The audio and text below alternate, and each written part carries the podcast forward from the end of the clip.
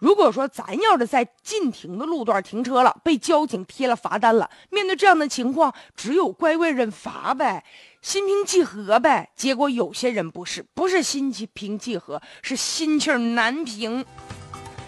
二十六岁的贵州啊，有一个开阳女子叫小陈儿，这小陈儿呢就被交警贴了罚单了。本来就是他那车呀停的有。毛病有问题，他居然在自己的朋友圈里面开始公然的就骂给执法的交警了。哎呦，那话说的那叫一难听啊！说交警啊，你这个贼人、歹人、恶人，你一定会遭到报应的。你就是一个鼠辈，俺小心的老鼠，成为人人喊打，还说的特难听。有句话我就不学了，我都不好意思学。就这样的恶语相向来泄愤，他觉得自己在朋友圈发呗，发完了之后，警察你还能知道咋的呀？我自己朋友圈，其实他没有想到啊，经过朋友们的转发评论了之后啊，现在造成了很恶劣的社会影响了。就在一月十二号的时候，警方已经依法对这个小陈做出了行政拘留三日的处罚。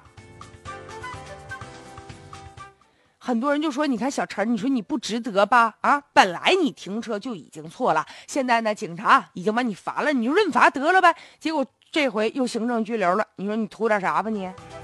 而且警罚警察现在呢是依法对他呢进行处罚。”因为他公然的就侮辱别人呢，所以这样的拘留呢一点都不为过。交警啊，如果开了这个罚单了，如果你对他不满有异议，你认为交警故意的啊，罚我不应该，你可以申请行政复议，或者向上一级的机关进行申诉。你不能随意就骂人吧？也说明啥呢？有些人呢，现在就对这个朋友圈骂人吧，其实应该长长记性，长长教训了。这个朋友圈啊，并非是一个密封的。有些人觉得不能，我这朋友圈那都是我的好朋友，都是跟我熟悉的人，这就是一个小圈子。我在这样的情况里面啊，我发个牢骚，我骂骂人，我骂骂娘，我还用担心吗？谁能转发呀？这个跟。这个微博它不一样，但是其实则不然呐。你想，人群聚集的地方，那就是江湖啊，圈里圈外环环相连呢。只要你发了过激的言论啊，发了一些东西，那很可能分分钟就演变成了公共事件了。你一不小心，你自个儿就火了。但这个火呀是加引号的，你是真的火呀，还是说就像小陈这样，直接就火到这派出所里去了？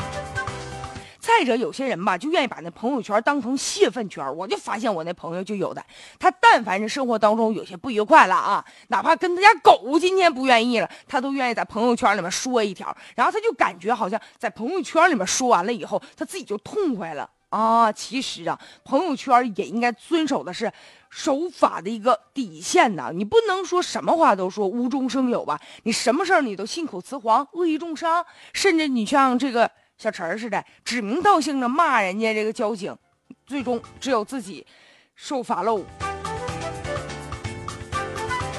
其实现在大家应该意识到啊，像这种微信的朋友圈呢，传播的内容自然呢，其实也应该符合这个法律的规范。而且现在，你比如说在朋友圈当中，就有一些这个散布谣言的啊，还有呢利用朋友圈然后在这儿呢卖东西的，甚至还有的人就说一些污言秽语，传播一些淫秽色情物品的啊。所以说。